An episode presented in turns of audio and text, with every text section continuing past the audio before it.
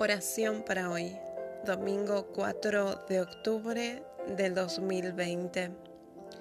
Luego, mirando al cielo, suspiró y dijo al hombre, Efata, es decir, ábrete.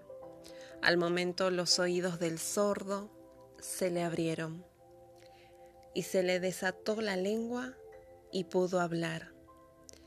Marcos 7, 34 y 35. Padre Celestial, las personas aquí en la tierra somos pobres y necesitados. Estamos sordos y mudos, pero tú nos despiertas todos los días y nos llamas Efata, por lo cual te damos gracias con alegría por todo lo que haces por nuestro bien.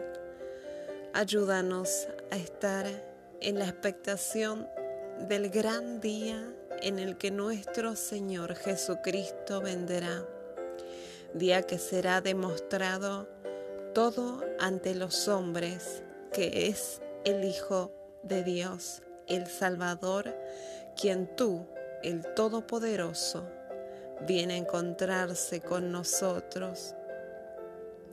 Por medio de Él, tú dices otra vez que haya luz, que haya vida, que haya vida, libertad y paz entre las tinieblas de la muerte, para que Jesús llegue como Salvador de todos los hombres Salvador incluso de quienes aún están en la misma oscuridad.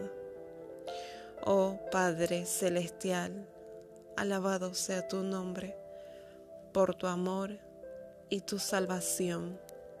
Amén.